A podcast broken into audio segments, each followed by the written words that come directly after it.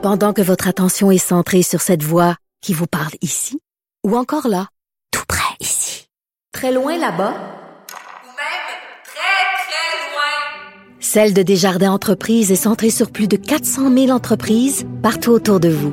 Depuis plus de 120 ans, nos équipes dédiées accompagnent les entrepreneurs d'ici à chaque étape pour qu'ils puissent rester centrés sur ce qui compte, la croissance de leur entreprise. Parce qu'en immobilier, pour être à son affaire, suivez les conseils de nos experts. Via Capital, les courtiers immobiliers qu'on aime référer. Bonne écoute. Un adolescent de 17 ans poignardé. Une autre femme assassinée. Il est visé par des allégations d'inconduite sexuelle. Les formations politiques s'arrachent le vote des familles. Comment faire fructifier votre argent sans risque? Savoir et comprendre les plus récentes nouvelles qui nous touchent. Tout savoir en 24 minutes. Un CIUS de Montréal poursuivi pour 3 millions de dollars. L'indépendance du Québec, Paul Saint-Pierre Plamondon y croit plus que jamais.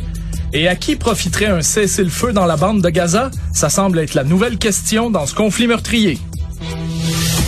Tout savoir en 24 minutes. Tout savoir en 24 minutes. Bienvenue à Tout savoir en 24 minutes. Bonjour Mario. Bonjour. Alors, je commence en te parlant d'une histoire qui avait choqué euh, tout le Québec. Euh, je te parle ici du meurtre de la petite euh, Maguili, excuse-moi, Maïli Brossois-Noguera.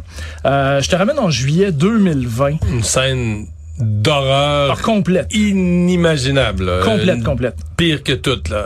Ah ouais, absolument, absolument. Écoute, la mère de la petite Maëlie avait consommé de la drogue et des médicaments à ce moment-là.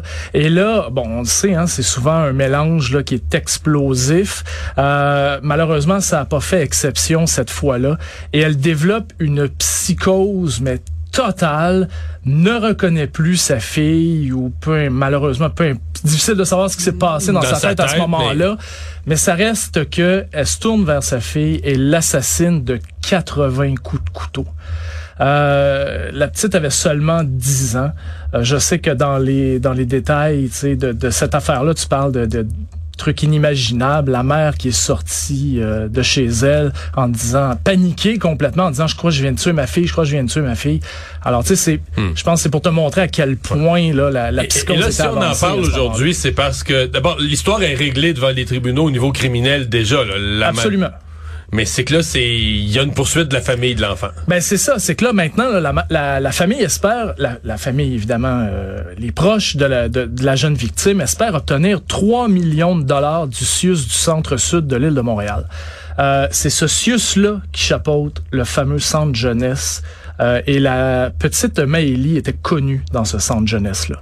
Donc selon Non, les... des, des plaintes, des rapports que sa mère était pas capable de s'en occuper, euh, Ben- les problèmes de consommation avaient été documentés à la DPJ, Absolument. problèmes de consommation sévères là. Oui, oui, euh, tout à fait. Écoute, en seulement 12 mois, d'avril 2019 à avril 2020, et on sait que le drame est survenu en juillet 2020, donc quand même assez rapproché, il y a eu quatre signalements à la DPJ, euh, donc quatre signalements de faits sur la petite. On parle ici là quand même de risques sérieux de négligence, de mauvais traitement psychologique et de négligence sur le plan éducatif. Fait que, tu sais, en bon québécois, on dirait c'est pas de la petite bière là quand même. C'est des, c'est des, c'est c'est des accusations qui sont assez sérieuses. Trois des signalements ont été retenus, puis malgré tout, ben, le dossier a été fermé par la direction de la protection de la jeunesse. Euh, évidemment, c'était su que la mère avait des problèmes de consommation de drogue. Donc aujourd'hui, euh, on a eu droit à une sortie, évidemment, avec le dépôt de la poursuite de 3 millions de dollars. On a eu droit à une sortie de l'avocate de la famille, qui est la très connue maître Valérie Assouline. Et elle parle d'un système dans lequel de nombreux acteurs ont failli à leur mission principale, qui est celle d'assurer la protection de l'enfant. Mario? Mais j'avoue que c'est un autre. En fait, il y a un côté où tu dis, ouais, fallait que ça se rende. Les tribunaux sont là pour ça. Il fallait que ça se rende devant le tribunal, qu'on, c'est qu'on mesure la responsabilité de chacun. Bon, là, le montant qui demande est très élevé, là, ben, mais euh, ne serait-ce que l'évaluation de la. Les tribunaux sont là pour ça, d'évaluer la- la- la- le niveau de responsabilité. Puis je, je- premier à dire dans certains cas tu que c'est pas facile d'être à la DPJ puis des fois des, tu tu peux avoir des avertissements minimes puis finalement la personne pète les plombs puis comme un geste mais quand je relis le dossier, tu dis, OK, mais c'est pas un avertissement minime, c'est une fois, puis une autre fois, puis une autre fois, puis des problèmes de consommation connus. puis comment t'as pu arriver à la conclusion que l'enfant euh, était pas à risque ou était pas en danger? euh? Ben, à un point de fermer les dossiers.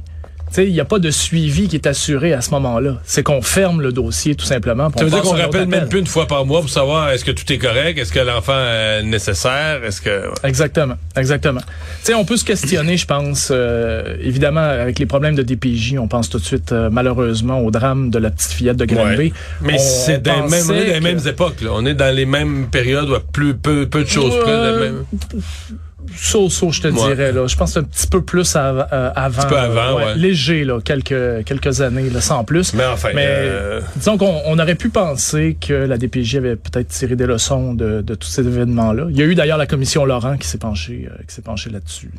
donc à suivre, là, ça ne fait que ça ne fait que commencer.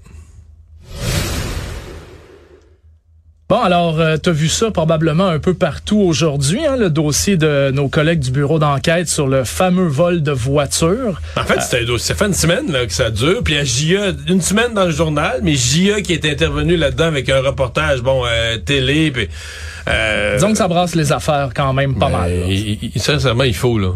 Ça peut plus. Mais là, matin, c'est que là, c'est rendu. La, la nouveauté du matin, c'est que c'est rendu les vols d'auto en Ontario. Mm-hmm. Qui sont ramenés, à- c'est les Québécois qui volent des autos en Ontario pour les, parce que c'est c'est vraiment que c'est le port de Montréal qui est le centre. que c'est ici que l'industrie s'est établie. Absolument. Ben écoute, c'est la porte de sortie pratiquement idéale hein, pour aller à l'étranger. Il y a énormément, énormément de conteneurs.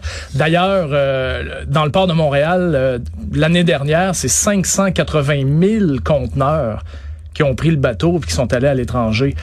Quand on pense que l'Agence des services frontaliers a cinq employés pour contrôler ces 580 000 conteneurs-là, euh, tu sais, je veux Non, dire, c'est pas on sérieux. peut pas se surprendre, tu sais.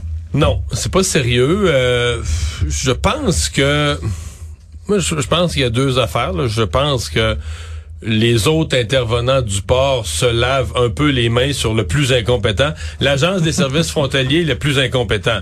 Je pense que dans les débardeurs, dans d'autres groupes, là, il y en a, même s'ils le diront jamais, il y en a qui se ferment les yeux aussi.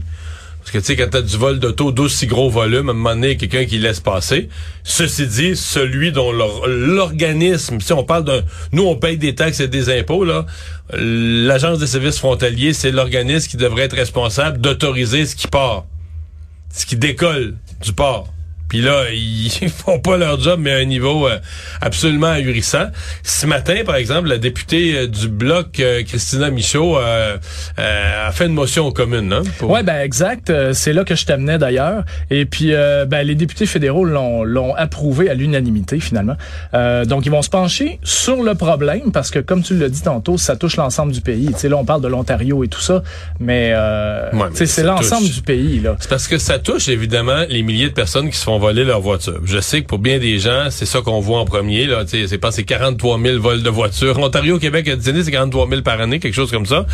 Mais même si vous vous êtes pas fait voler votre véhicule, là, vous faites partie de, des autres. Mais vous payez pareil. là. Les assurances auto ont augmenté au rythme où ils ont augmenté.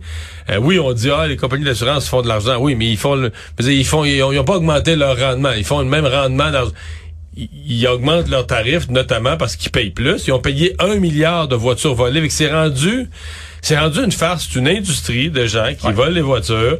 Euh, la police a pas le temps de s'en occuper. Fait que la police, t'appelles la police pour un vol de voiture. J'ai encore eu quelqu'un qui m'a raconté un cas. La semaine passée à l'aéroport, s'est fait voler son véhicule. Puis la police, ben regarde, on vous donne un numéro de vos assurances. C'est l'important, c'est on vous donne un numéro de vos assurances. Donc on présume que la personne va se faire rembourser. Fait que ça coûte aux assurances 40 000 50 000 C'est toi puis moi qui payons ben la oui, facture. ben c'est fin. C'est ça. Nous, on paye tous les tous les détenteurs d'une assurance automobile payent l'industrie des financent l'industrie des valeurs. Là. Ouais. Ben, je vais même aller plus loin que ça. Moi, je vais te ramener à un cas de vol de catalyseur. Alors, tu sais, on en a beaucoup parlé là, dans les derniers mois, vol de catalyseur, puis je pense que tu vas me voir un peu Parce qu'il y avait les métaux euh, les métaux précis, les métaux rares là-dedans là, Ouais, c'est ça, quelque qui chose qui valait très plus que là, ouais, c'est l'or ça. en réalité. Puis voler un catalyseur sur certains modèles, c'est une affaire de secondes. La personne se glisse en dessous avec une scie va-et-vient à pile, coupe le catalyseur, zing, zing, prend le catalyseur, s'en va avec. Toi, tu te lèves le lendemain matin, ton catalyseur est plus là, ton auto fait un bruit de la mort. ouais. Donc, tu t'en vas au garage. Et les voleurs, ce qu'ils ont développé comme, euh, comme technique, c'est qu'ils savent très bien que tu vas aller faire réparer ta voiture. Donc, la prochaine fois qu'ils vont la voir dans ton entrée, tu vas avoir un nouveau catalyseur. Fait qu'ils vont se repencher en dessous de ton auto pour te couper le catalyseur puis repartir avec. C'est encore mieux, c'est un neuf. Ben, c'est ça. Les, les métaux sont même pas salis. Ben, exactement. Fait que je pense que s'ils font ça pour les catalyseurs, on peut sûrement penser qu'ils font ça pour les voitures aussi. Donc, tu sais, eux, ils vont te voler ton auto dans ton entrée. Ils savent très bien qu'à un moment donné, tu vas en ramasser. Mais là, l'histoire de l'Ontario, ce qu'on m'expliquait ce matin à LCN, c'est que ça a l'air que ça, au Québec, il y a tellement de vols de voitures qu'il y a beaucoup plus de gens qui se sont fait mettre les, les tags, là, tu sais, les, les- les systèmes de repérage, tags. Et là, euh, les voleurs se sont aperçus que tu passes à, tu passes à 417 ou tu pars vers l'Ontario, puis là, tu vas trouver des véhicules, le, le taux, dans le taux de pénétration de la technologie tag, là, du repérage, comme, là, probablement que tu vas me dire, dans un an ou deux, si, si les, les Ontariens continuent à se faire voler leurs véhicules, la technologie va rentrer là-bas, ou le, c'est le nombre de clients va augmenter, mais pour l'instant, les voleurs disent, c'est plus avantageux, là, ça vaut à peine de faire 100, 200, 300 kilomètres de plus pour aller en Ontario, pour avoir des véhicules qui sont pas, qui ont pas le, le- le système de repérage tag. Ils vont en communauto, je pense. Hein? oui, Je pense- je pense que c'est ça. c'est ça. Actualité. Tout savoir en 24 minutes. Bon, euh, Mario, je pense que l'indépendance du Québec, là, c'est un sujet que tu connais, euh, tu connais assez bien. Que tout le monde connaît. Ça fait, ça fait, ça fait quoi, 50 ans qu'on baigne là-dedans au Québec? Ouais, c'est ça. Ça fait longtemps. Euh, ben, sache que le chef du Parti québécois, Paul Saint-Pierre Palamondon, excuse-moi, il lui croit lui aussi. Puis il pense que c'est un projet qui peut être euh, extrêmement viable, tellement qu'il a déposé aujourd'hui son budget de l'an 1. Euh, attention, hein, c'est sûr qu'il a fait plaisir aux indépendantistes pressés. Il s'est engagé à tenir un référendum dans le premier mandat, et ça, peu importe l'appui euh, à la souveraineté à ce moment-là. Je pense que c'est là qu'il détonne un petit peu de tout ce qui a été dit avant Ouais. comme chef de Mais Parti québécois. mais ça, à mon avis, c'est le, le point aujourd'hui. Je sais pas s'il devait aller là. Euh, veut montrer déterminé sur la souveraineté. Je- Ça, ça vient un petit peu brouiller son message sur le budget, le budget de l'an 1 d'un Québec souverain. Euh, parce que euh, je trouve que son budget de l'an 1, sérieusement, j'ai été comme assez impressionné par le document. Euh, ben, je pas que je m'attendais que ce soit cochonné, là, mais genre euh, travail étudiant, euh, collégial mal fait. Mais tu sais, euh, la, la façon dont ils l'ont fait, 84 pages, la quantité de matière, les tableaux, les chiffres, la méthode. Euh, Puis là, je suis pas en train de dire que c'est pas attaquable. Je veux dire, c'est sûr que des économistes qui tiennent au Canada, il y a, y a plein de... Parce que comme c'est un travail hypothétique, mais il y a plein d'hypothèses que tu peux attaquer et dire vous avez été trop optimiste, c'est tout à fait attaquable, mais sincèrement, le travail est bien fait. Le travail est fait sérieusement. Puis Paul Saint-Pierre Plamondon a encore réussi politiquement à ramener une, au- on va dire une autre semaine qu'il a ramené sur son terrain. là, après le serment du roi, après l'élection partielle dans Jean Talon, après dire, le nombre de semaines il a réussi à ramener au grand détriment, tu sais, c'est les libéraux, les Québec solidaires en peuvent plus là, de dire, voyons, le PQ, ils ont rien que trois députés, heure, ils en sont rendus à quatre. rendus là. à quatre, ouais. Puis ils réussissent toujours à ramener l'actualité sur leur terrain. Puis c'est une autre semaine, là, on peut déjà prévoir. Ben, la semaine passée, ça a déjà été un peu le cas en prévision du budget de l'an 1 qui s'en venait. Puis là, aujourd'hui, il le dépose, puis il relance encore la discussion là-dessus. Puis demain, à l'Assemblée nationale, euh, il va être en débat là-dessus. Il va questionner François Legault. Tout le monde va être curieux de voir l'échange, va avoir l'air de quoi. Donc, il est C'est-à-dire encore... qu'on les pensait morts aux dernières élections. On pensait le PQ mort aux dernières, les dernières élections étaient au début octobre, mettons, il y a 14 mois. 15 mois, là. Tu sais, il y a vraiment un an, avant le déclenchement de l'élection, il y a 14-15 mois, on pensait que le, en fait, on se demandait si le PQ allait sauver un siège ou deux, ou s'il allait complètement disparaître dans cette élection-là. Finalement, ça a été trois. Ouais, finalement, c'était trois, puis maintenant qu'une élection complémentaire, c'est quatre, puis on trouve qu'il occupe pas mal d'espace dans le, dans le paysage. Puis moi, mon avis aujourd'hui, euh, avec malgré un des exercices les plus risqués, j'ai hâte de voir. Tu sais, On verra à la fin de la semaine ce qui va en sortir. Mais je pense qu'il gagne en crédibilité comme quelqu'un qui a pas nécessairement tout le temps raison, mais qui travaille sérieusement ses affaires, qui travaille sérieusement ses dossiers, qui, tu sais, qui met des pierres dans son salage, puis ça tient. Tu sais, comme on dit, il les met une par une, puis ça tient. Je pense qu'il vient d'en mettre une autre aujourd'hui. Puis je t'entends beaucoup parler de comme quoi que c'est une démarche qui a été sérieuse et tout ça. Mais est-ce que tu penses pas que ça pourrait éventuellement, disons, euh, un peu effrayer des électeurs potentiels qui, eux, croient peut-être aux politiques, euh, aux politiques sociales du PQ, mais l'indépendance, c'est so-so, là, c'est- Ouais. c'est direct. Là.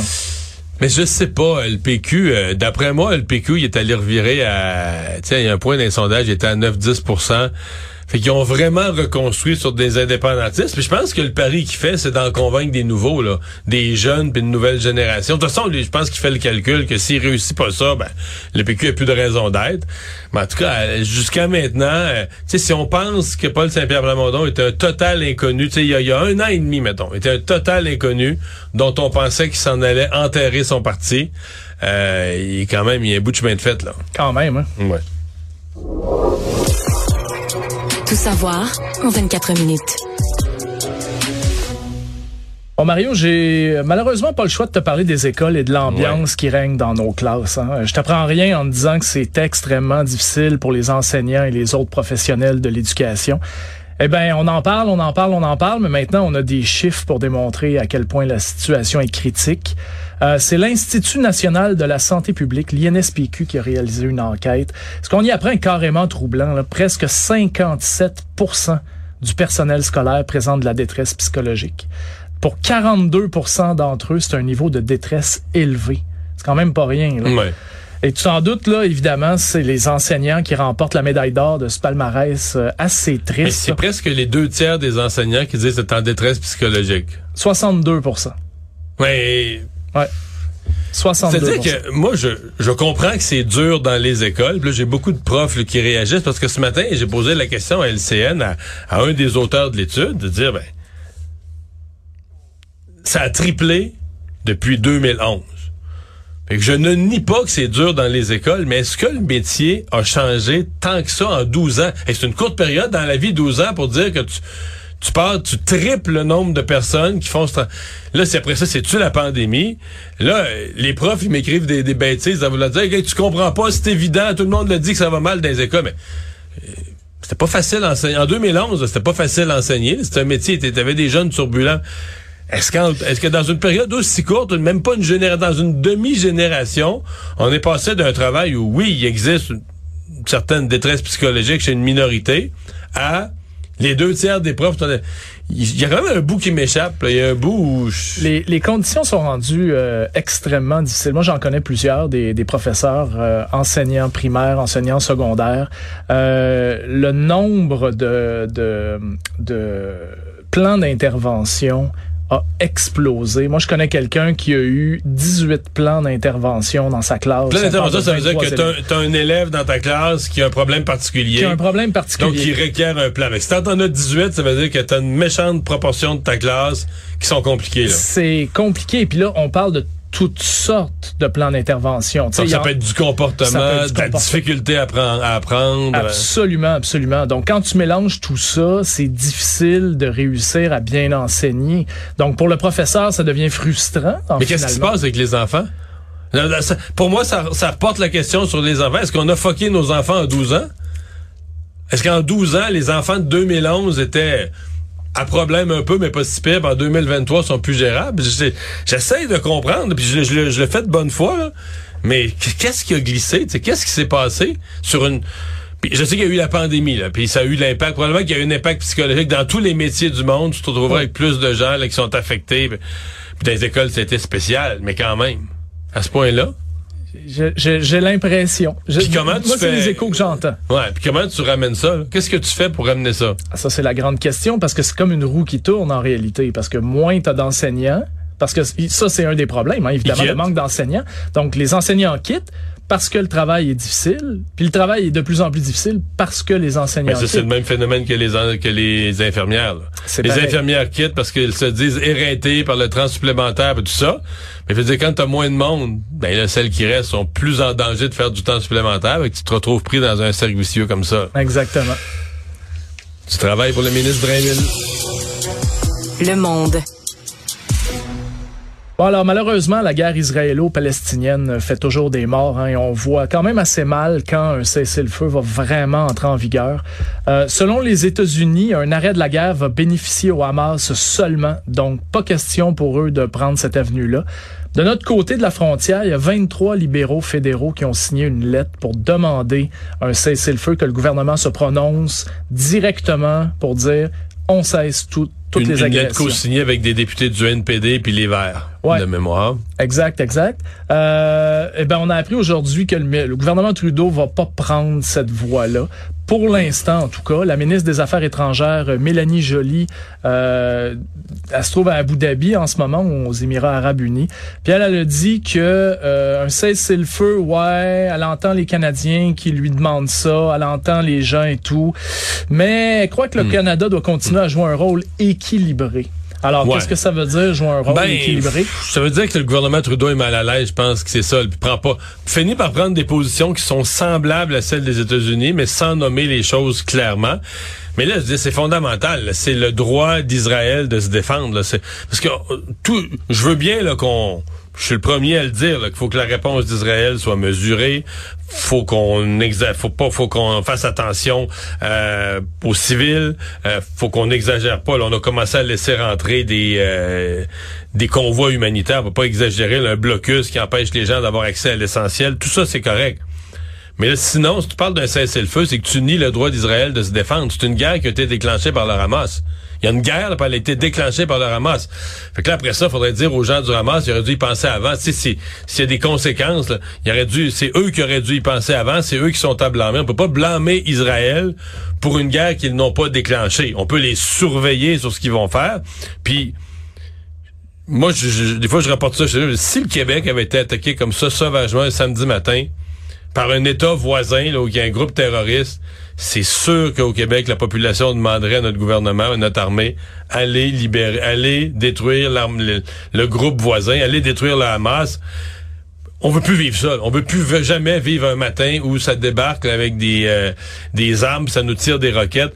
Donc, moi, j'ai aucun doute sur la détermination d'Israël. La guerre prendra deux mois, trois mois, quatre mois. Ils vont vouloir désarmer le Hamas jusqu'au dernier entrepôt, lieu de fabrication de roquettes. Ils vont vouloir tout, tout, tout, tout raser, là, ce qu'il y a de, mili- de, de militaires. Or, comme essaient de l'expliquer les, porte-paroles israéliens, il n'y a pas ça là, dans la bande de Gaza, un édifice qui s'appelle entrepôt militaire avec un logo.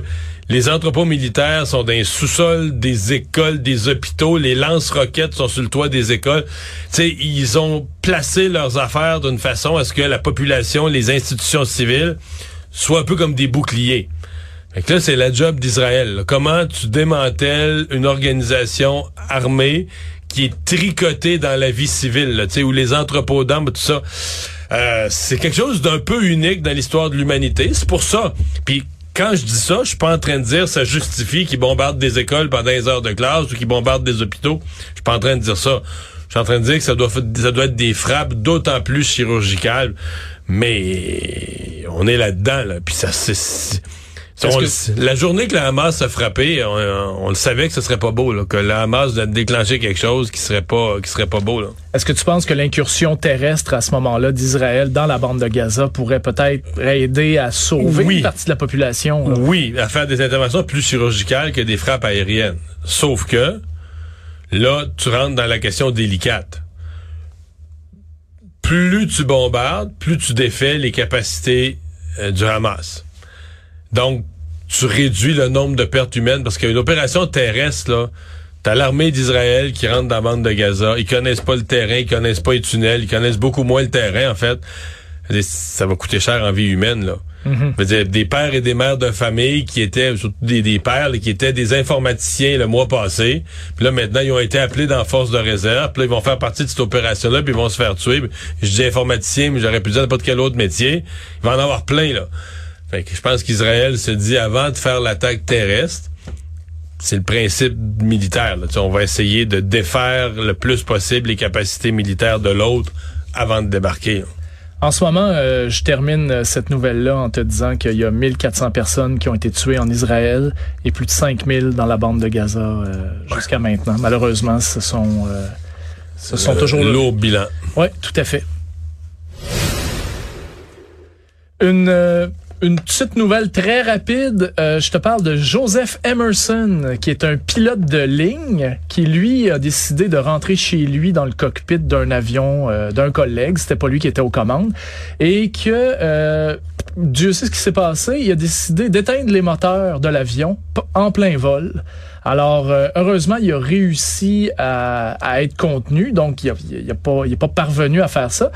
Mais quand il est arrivé au sol, les autorités américaines lui ont dit tout, tout, tout, ça se passera pas comme ça. Ils ont arrêté Monsieur Emerson. Maintenant, je pense qu'il voyagera pas sur un avion de sitôt. Il est accusé de 83 euh, tentatives Parce de qu'il y avait meurtre. 30, 83 Parce qu'il y avait 83 personnes à bord. Donc, euh, mauvaise idée, je pense. euh, Mais il- on sait-tu, est-ce que lui a donné une version des faits de ce qu'il essayait de faire, de ce qu'il Pour voulait faire? l'instant, tout ce Est-ce qu'on que peut c'est un suicide fou? Ben, est-ce qu'il faisait une joke? Il, il voulait tester si le pilote allait être bon, pas de moteur pour atterrir un plan vol plané? Ou... Euh, je pense que ça s'est pas mal battu dans le cockpit en réalité pour essayer de le maîtriser. Ben, quel- Non, une bulle au cerveau. 83 tentatives de meurtre. Une grosse bulle au cerveau. Résumer l'actualité en 24 minutes, c'est mission accomplie.